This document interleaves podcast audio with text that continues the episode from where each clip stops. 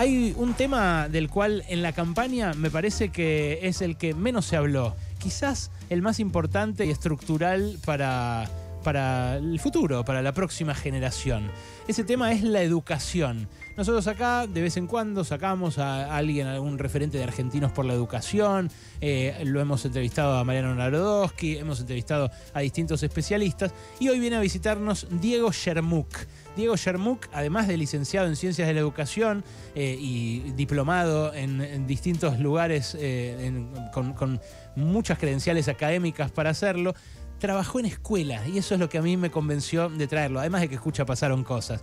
¿Dónde enseñaste y qué escuelas dirigiste, Diego? Bienvenido, buenas tardes. Hola, buenas tardes, ¿cómo están? Un gusto ¿eh? estar acá. Bueno, gracias, gracias por venir. Em, perdón, y conductor de Salir de Finlandia, programa es cierto, es de AM con vos del piso de abajo. Exactamente, así nos conocimos. Es vecino ah. nuestro porque hace Salir de Finlandia, un programa especialmente dedicado a la educación, ¿no? De educación que se llama Salir de Finlandia. ¿Por qué se llama así? Estaba esperando. bueno. Porque, mm, bueno, Finlandia es este el paradigma del modelo educativo mundial, es el modelo admirado, el modelo... Y está bien, es justo que lo sea, pero el salir de Finlandia tiene que ver con que, bueno, está bien, todo bien con Finlandia, mirémonos un poquito, hagamos foco, tenemos cosas buenas y hagamos foco en lo que tenemos acá, que es mucho. ¿Ah, sí? Es mucho. Sí, por supuesto. Digamos, no hay, como mucha alabanza, digamos, ¿no? digo Finlandia como prototipo, a todo lo que hay afuera. Y decime, primero en qué escuelas enseñaste y cuáles dirigiste. Son escuelas de gestión privada, digamos, todas. Eh, trabajé muchos años en el Colegio Tarbut, un colegio de la comunidad judía. Muy prestigioso. Muy prestigioso. El, el Colegio Langeley, donde fui, en algunos de estos colegios fui rector. Originalmente fui maestro jardinero. Ah, mira vos. O sea que además de lo de la escuela, puedes ampliarlo con eh, en los distintos niveles de la educación. Pero además, eh, maestro jardinera es algo que por lo general son mujeres. Por lo general son mujeres. Hubo toda una época que se buscaba mucho eh, la pareja pedagógica, ah, el varón, que aunque no sea maestro recibido, yo ya estudiaba educación, pero no era maestro jardinero. Este, había muchos este, varones acompañando a maestras. Se usó mucho y en un momento empezó a entrar un poquito en crisis porque los varones eran muy golondrinas, no eran todos como yo, que de los que estudiaban educación les interesaban, eran profes o, actores o algunos que tenían alguna capacidad interesante para el jardín y eran un poco golondrinas. Y además empezó a empezar a, haber un poco de miedo con todo el tema de eh, las denuncias, ¿no? Claro, claro. De los varones en el jardín, digamos, todo esto que es un tema este, que fue creciendo mucho y que al día de hoy todavía está en juego inclusive eh, casi, casi pegando, pegando la vuelta para el otro lado, digamos, ¿no? Gente que se ocupa mucho del tema, que trabaja mucho en temas de ESI, que se interesa mucho en estas cuestiones, está trabajando ya en, en ¿cómo llamarlo? Sin que esté mal, en la sobredenuncia, digamos, ¿no? Mm. Y hay muchos casos de docentes eh, varones que inclusive hasta hay, hay algunos detenidos y presos con largas, largas, largas, larguísimas pruebas de, de inocencia. No estoy haciendo una bandera de la, de la no denuncia, justamente, digamos, porque en su gran mayoría las situaciones son reales. Pero bueno, hay, una, hay un tema complicado ahí, intrincado con el tema de qué pasa con los varones en los jardines de infantes. Vamos directamente a la campaña electoral y las propuestas sobre educación de los políticos. Diego, eh, recién mencionabas la ESI, la educación sexual integral. Eh, mm, eh, Javier Milei dice que la eliminaría, que la derogaría. Eh, ¿Cuáles son las aplicaciones, los usos, la utilidad de que esto exista en la escuela? Bueno, a ver, em, lo, que me parece que es importante que no está instalado, inclusive en el discurso de Javier Milei y en los que le responden a Javier Milei, es que es la ESI. Exacto. La ESI, si bien el nombre, las siglas son de Educación Sexual Integral, la ESI eh, abarca una, una, gama grande de temas que no son de los que estrictamente conocemos como la sexualidad. La ESI tiene como cinco ejes ¿sí? que van, por supuesto, por temas de género, por supuesto, temas de sexualidad en términos este, eh, genitales o fisiológicos o biológicos, y que trabaja mucho sobre la discriminación, sobre los estereotipos, sobre los derechos humanos. La ESI es todo eso, digamos. ¿no? Em, cuando me parece, digamos, que el, candidato de la Libertad Avanza dice la vamos a eliminar es porque eh, está en contra de lo que él considera que es la ideología de género. y hay quienes asocian la ESI con la instalación de la ideología de género. Y no es así. La ley es muchísimo más amplia, que incluye, por supuesto, también el poder eh, trabajar con los pibes, eh, el reconocimiento de las elecciones de género, de las modalidades no binarias, ni que hablar de, la este, bisexualidad, homosexualidad, en fin, abrir un poco el panorama de lo que sucede, ¿no? Porque a veces la sensación es, digo esto trabajando, viniendo de escuelas, ¿no? Eh, con las familias. ¿Por qué trabajan con los chicos? ¿Por qué trabajan tanto? Yo sé que hay que, pero ¿por qué tanto? ¿Por qué la E? Ni que hablar del lenguaje inclusivo, qué sé yo. Y creo yo que tiene que ver con em, el temor de que si vos hablas de estas cosas, lo que haces es ir eh, infiltrando la cabeza de los pibes y que de un pibe que iba a ser eh, heterosexual lo hiciste homosexual, de un pibe que iba a ser varón lo hiciste. Digo, estoy diciendo una pavada, ¿eh? Sí, hay Pero quiero decir que esto, esto es lo que hay, se recibe, digamos. ¿Hay algún registro de que eso haya pasado o hay algún elemento del cual se puedan tomar quienes arguyen eso? En absoluto. ¿Y entonces? En absoluto. ¿Por qué en todo caso, extendido? Yo, diría esto. Me parece que el clima de época, me parece que, en la escuela se hablen de estas cosas, que, que tu docente abre el juego en estas cosas, lo que ha hecho es habilitar a que pibes que en otra época hubieran vividos vivido contenidos durante toda su vida. Reprimidos. Reprimidos es la palabra, con alguna de estas cuestiones, siente que en esta época está habilitado para salir y, mostrarlo y decirlo. ¿Y eso no es libertad, justamente? Eso es libertad. Bueno, pero, digamos, este, no es el tema, digamos, y no me voy a meter en otro ámbito, pero me parece que una de las grandes cuestiones con el candidato de la Libertad Avanza es charlar de la palabra libertad, digamos. Es su idea de libertad. La cooptación de, la palabra libertad. Bueno, vos me preguntabas por qué dicen respecto de la ESI. En realidad, si vos miras la plataforma, la plataforma no habla de prohibir, eh, porque de hecho es una ley que ya existe, y como tantas cosas que hay, que está proponiendo, me parece, tendrían que ver con derogar y derogar y derogar leyes. Eh, lo que dice la plataforma es eh, que no sea más obligatoria. Es decir, que el que quiere la usa, el que no quiere no la usa. ¿Y cómo funcionaría eso en, tu experiencia como docente? Bueno, sin duda funcionaría en que terminaría siendo de nicho en las escuelas. Hoy en día pasa, por supuesto que es una ley que todas la tienen que cumplir y si vos recorres escuelas, obviamente esto no sucede de manera homogénea en todas las escuelas. Algunas le dan más bola, otros menos. Vos vas a una escuela progre de Palermo y la ESI es, es, el nombre del colegio. Sí. Este, y para irte al otro rango vas a escuelas que tienen, no sé, o escuelas parroquiales, o yo me animaría a decir escuelas em, eh, con una tradición anglo, ¿sí? las tradicionales escuelas inglesas digamos, donde eh, por ahí cumplen con algunos requisitos básicos, eh, eh, pero que de ninguna manera hacen un desarrollo amplio de lo que es el espíritu, el espíritu de la, de la ESI, ¿no? Diego, tu experiencia en las escuelas como rector y demás, ¿qué pasa con las familias? Las familias van y les dicen, no queremos que den ESI, más allá de que es una ley, como bien marcas, no se dan todas las escuelas igual, pero, ¿qué pasa con las familias? Porque ahí aparece, ¿no? Si, si eso hay algún reclamo de denle más ESI, no queremos que a nuestros hijos le den ESI. Em, sin duda que es uno de los grandes temas con la, ESI, digamos, ¿no? Eh, las familias, eh, lo que, por lo menos en mi recorrido, lo que me ha tocado no es queremos más ESI. En general, la aparición de las familias tiene que ver con un reconocimiento de que existe una ley como bueno, ok, eh, pero ¿por qué tanto? O sea, ¿por qué la profesora de formación este, ética y ciudadana trabaja tanto sobre cuestiones de feminismo, por ejemplo? ¿no? Em, no sé si, saben, pero la ley de la educación sexual integral no es solo hacer la actividad, viene en el taller de sexualidad, viene, vienen los psicólogos de afuera, hacen el taller de sexualidad, esas son modalidades de trabajar, pero en realidad habla de la transversalidad, es decir, la, ESI tiene que estar presente transversalmente en las en materias. todas las materias, claro. Es decir, en historia tenés que trabajar sobre la historia del feminismo y en biología tenés que trabajar sobre el aparato reproductor y en formación ética y ciudadana tenés que trabajar sobre derechos humanos y, digamos, y de esa manera es como vos vas haciendo que se transversalice. Entonces va apareciendo por muchos lados.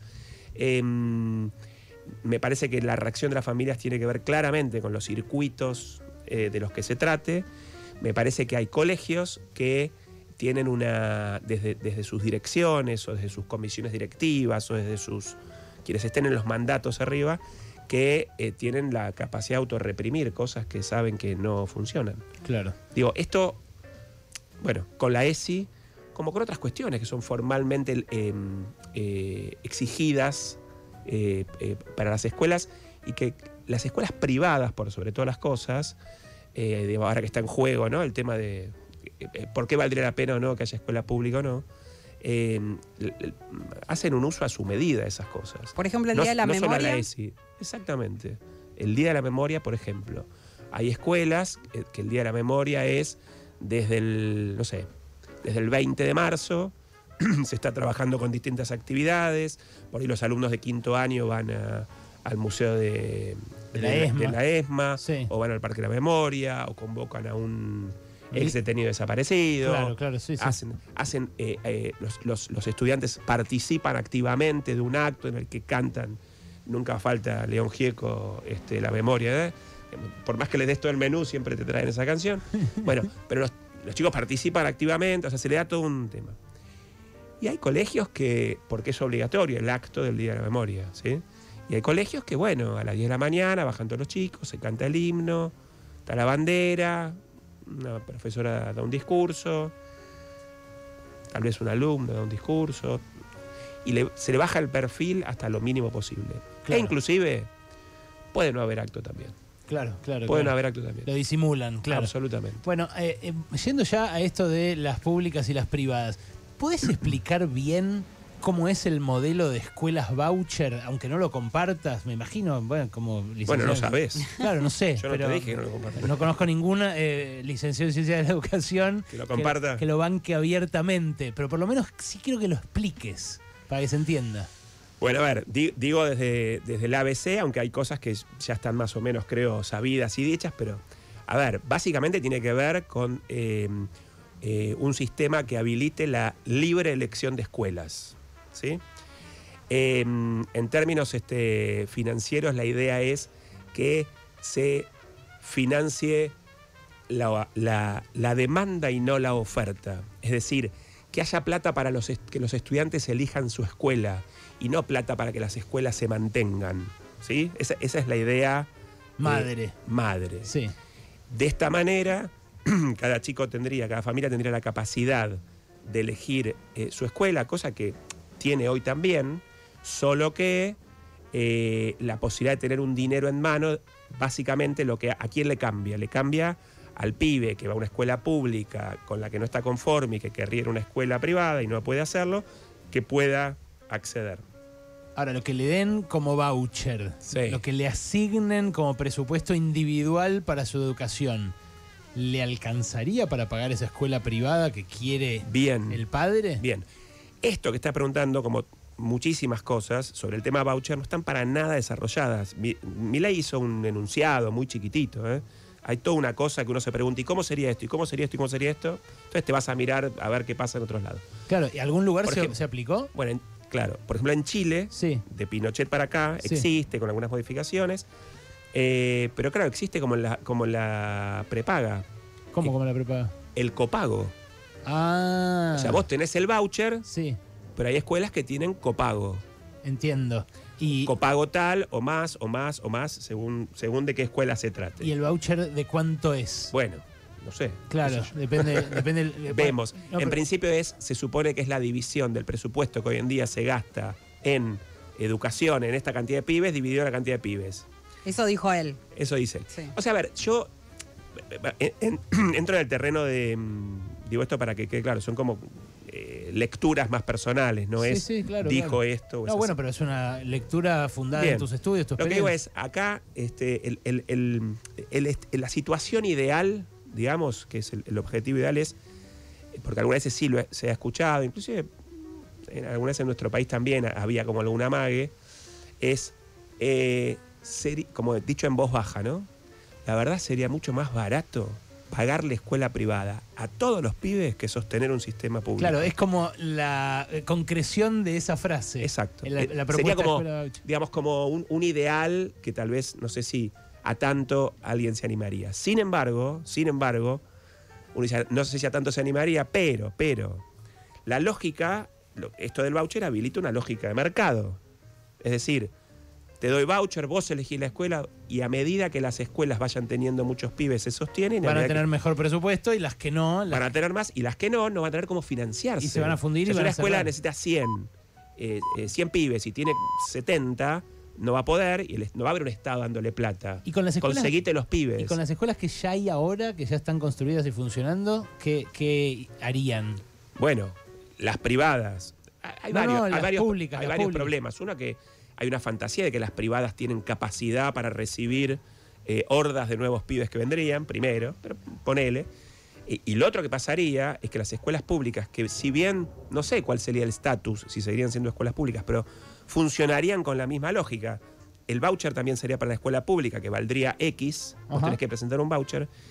En la medida que más pibes elijan otras escuelas porque tienen más prestaciones, porque tienen viaje a Londres, porque tienen esto, porque tienen lo otro, Sí. lo otro, lo otro, y las que las escuelas públicas, las actuales escuelas públicas no son elegidas, bueno, irían cerrando. Irían- Sí, Conjetura. Cerrando- dijo que, esa- que esos edificios de las escuelas que irían cerrando podrían pasar a manos eventualmente de las escuelas que sí funcionan y tienen muchos pibes. ¿Vos Ahí te está. imaginás algo así, Diego? ¿Te imaginás la- esa transición? No, no me imagino la transición y la verdad, la verdad, no tengo como una inquietud de que vaya a pasar. ¿Crees que no lo va a poder hacer siquiera? No, pri- primero hay una eh, me- primero me parece como por una cuestión de criterio. ¿Te imaginas que acá hay una comunidad educativa, sindicatos? O sea, aunque él diga qué pasa con, con las protestas, no sé, algo que está Los mete diciendo. presos, dice. Los mete presos, bueno. Sí. Pero más allá de eso, eh, lo, lo que lo hace eh, en principio por ahora inviable es que eh, esto está visto desde un eh, eventual futuro presidente de la nación que no tiene las escuelas a cargo. Claro, son de las provincias. Las escuelas son de las provincias. Dicho por la ley federal de educación, por la ley, perdón, de, de descentralización eh, de las escuelas del año 92 Del gobierno que él reivindica. del gobierno que él reivindica, está bien, Sí. es- es- me parece que está- es coherente la- Sí, sí. el planteo, pero además hay una, desde la Constitución, el artículo 5 de la Constitución habla de cómo las provincias están a cargo y tienen que garantizar esto, esto, la educación, ¿sí? Entonces, digamos, para poder hacer esto, lo primero que tendría que hacer es desarticular la descentralización educativa. Pará, y en Chile, que vos decís funciona algo parecido a esto, ¿sobrevivieron escuelas públicas? ¿Sobrevivieron pocas, Sí. muchas? ¿Empeoraron de calidad? ¿Mejoraron? No, a ver, no sé, can- no sé proporciones, sí sobrevivieron, Yo, sé- sobreviven. yo lo que sé es que no hay universidades eh, públicas. Públicas. en Chile. O sea, hay, hay algunas que se pagan. sacan crédito, los, Claro. los estudiantes sacan crédito. Hay como en fue- Estados Fue Unidos. motivo de las grandes protestas de Exacto. Camila Vallejo, ¿se llamaba? Sí, sí, un año Y medio prendido fuego Chile en parte por eso. eso. Eh, lo que, lo que hay, lo que pasa en Chile mucho, eh, que ya tienen como una buena cantidad de años, eh, lo que aparece como, como fracaso chileno, por supuesto hay quien lo titula como fracaso y habrá que decir estamos bárbaros, es que lo que hizo fue profundizar muchísimo la segregación, digamos. Porque esto que contaba antes, los pibes que iban a escuela, algunos pibes que iban a escuela pública, que pudieron acompañar un pequeño copago, o que fueron seleccionados por algunas escuelas, porque también las escuelas saldrían a buscar a aquellos chicos que me- de mayor rendimiento. Sí. Eh, bueno, esos pudieron acceder a es- a esas escuelas privadas. Entonces lo que quedó en la escuela pública fue todavía más lejano, digamos, la, la brecha, la desigualdad que se produce entre las escuelas privadas y públicas en términos académicos, digamos, y de rendimientos, este, se- en Chile por lo menos se profundizó. Alguien podría No hay por qué pensar que acá no vaya a pasar lo mismo. digamos. Alguien podría decirte que ya acá en la provincia de Buenos Aires, en el conurbano bonaerense, está pasando. Que el que tiene una guitita, aunque sea, agarra y va a la parroquial. Eh, va y paga la privada más barata. Sí, que me, quedé pensando, re- me quedé pensando por qué en- particularmente en el conurbano. Y porque ahí es donde las desigualdades son más profundas y Mm. donde las escuelas, eh, bueno, no sé, Sí, sí, sí, sí. eh, las escuelas No, de es gestión verdad. pública son más distintas eh, en lo que concierne a su composición social y a su a su dictado, a su ahí no me sale la Currícula. palabra, a su currícula eh, que las privadas. Entonces eh, pasa eso, Las y- currículas son las mismas. ¿sí? Pero se las currículas sí. pero se Las llegan a- escuelas, vos sabés que las escuelas, eh, también hay una cuestión terminológica, ¿no? Este, las escuelas son todas públicas Claro, algunas de gestión privada y, y otras de gestión estatal. Bueno, pero o no que Todas pasa. bajo una misma currícula. Pero en no todo caso, las privadas tienen pluses. Sí, pero eso, pero no pasa en, las pro- en la provincia de Buenos Aires especialmente que ya se generó una, una brecha. Sí, desde siempre, te diría desde, desde siempre, no sabría decir desde cuándo, digamos, sucede que hay algunos que prefieren, por alguna razón, una escuela privada. Este, hay escuelas privadas, bueno, barato, caro son palabras este, siempre según con que las compares. Sí, claro. Pero digamos, no, no todo es este, zona norte de la ciudad de Buenos Aires. No, claro. Hay algunas escuelas que son más accesibles y algunos buscas en esas escuelas que bueno, sería, eh, Vos decís sería, desde sería siempre. interesante saber por qué algunos buscan esas escuelas. Decís ¿no? desde siempre, pero eh, en algún momento pasaba que ir a una escuela privada era como un lugar donde eh, tal vez iban las personas que eh, les Con costaba, sí, les costaba poder hacer la escuela pública, ¿no? Tenía como más prestigio entre comillas, O por formaba parte de alguna una manera. comunidad, o, o- o de, de una élite, si Sí. querés ir a la escuela Sí. privada también, ¿no? Sí, sí, es un proceso que fue, que fue virando, yo te diría, desde los 80 y 90, 90 con, con mucha fuerza, digamos, como todo lo, lo- lo privado, digamos, ¿no? Hay, eh, mira, vos recorres y hay familias que te van a decir, no, no, no, es que acá no hay paros. En general, las escuelas de gestión privada tienen menos adhesión a paros. No es que no haya, pero en general tienen menos adhesión a paros porque hay dueños de colegios, hay ot- otra mirada, digamos. Eh, y eso este, muchas veces hace que eh, la gente se mueva y a partir de ahí me parece que se construye eh, un mito que es este, la diferenciación eh, en, la, en la calidad educativa de la escuela pública y la escuela privada. Que para vos no es tal, como especialista. Mira, yo trabajé durante 35 años en escuelas privadas y soy padre de tres hijas de escuelas públicas durante todo su recorrido. Algunas todavía Todavía en el, allí. en el secundario. El secundario. Em, eh, entonces, digamos, puedo ver la comparación. entiendo por dónde pasa la diferencia. Como dije antes, me parece a mí que hay unos, hay plus, hay, hay cierto encuadre de ciertas este, actividades que se hacen, hay la feria de esto, la feria del otro, hay más presupuesto para hacer ciertas cosas, según de qué escuela privada igualmente se trate. Em, pero hay grandes maestros en la escuela pública. Hay grandes maestros en la escuela pública. Hay chantas en la escuela pública, ¿sí? Em, Como hay en la escuela privada, claro. como escuela privada. Sí. No, no hay ningún, eh, ningún estudio serio que indique que aquellos eh, estudiantes que hicieron todo su recorrido en escuelas privadas se destaquen por encima de los que lo hicieron en, el- en la escuela pública. Bueno, es una buena noticia. No lo hay, no Eh, lo hay. Es una buena noticia. La verdad, eh, yo tampoco me imagino esa transición, pero me sirve eso, por lo menos saber que, que en Chile, lo ¿en algún otro lugar aplicaron un modelo así? Eh, en este momento está vigente en Chile, en Suecia, en Nueva Zelanda, eh, en Hola- que, que tiene que ver con irrupciones que hubo Milton Friedman de por medio. Ah, que sí. Ah, mira. Es el primero que habló, Sí. Pero después hubo dos fulanos, que son John Chubb y Terry Moe, Ajá. no sé si No, no los conocemos, son los que se, se metieron especialmente con el tema de los vouchers educativos. Y, este, y, y se propagó un poquito. En Estados Unidos avanzaron, retrocedieron, no funcionó. En Suecia, en Nueva Zelanda, como dije recién, y en Chile en años de Pinochet. Holanda lo tiene como desde principios de siglo, una cosa similar, digamos. Lo, lo- lo disruptivo ahí es que eh, Suecia es un país más bien este, de, Igualitarista, con Estado grande. de- ¿cómo es? Este, estado, el De bienestar, bienestar. social. Eh, Nueva Zelanda es, es un país más bien este, neoliberal. Y anglosajón, claro, sí. Más a la chilena. Y, y entonces este, hay, hay como, como una cosa ahí difícil de, de desentrañar eh, ideológicamente. ¿no? Claro, claro. Digamos, entonces, existió, existe eh, desde los 80, 90 y no se propagó, si sirve como dato, digamos. Sí, total. Ahora, quería decirte en relación, perdón, algo Sí. del principio, decías la, eh, la campaña, este, se habló poco, educación, quiero decir una cosa, quien habló en serio de algo, quien en serio habló de algo para hacer educación no cosmético, es mi ley. Claro, eso es lo loco, ¿no? Sí, total. En otras áreas también. Y por eso Exacto. eh, la- claro. la, dirigencia tradicional Bueno, debería tomar nota. Juntos por el cambio tienen su plataforma una mirada bastante statu quo, muy puesto el énfasis en, que- en, en la docencia, Sí, en los docentes, en muy a puesto los en qué pasa a los docentes, en. Que sea un servicio esencial de pronto. servicio esencial. Esto, Milay también, Milay también habla del, del ¿cómo es? Del, del no haya estatu- paros. el estatuto docente, Sí, etcétera, etcétera. Modificar el estatuto. Pero digo, juntos por el cambio, se meten algunas cosas statu quo, incorpora, mayor incorporación de neurociencia, la articulación con el mundo del trabajo, pero no más que eso. Está bien. eh, ¿Unión por la patria? Nada.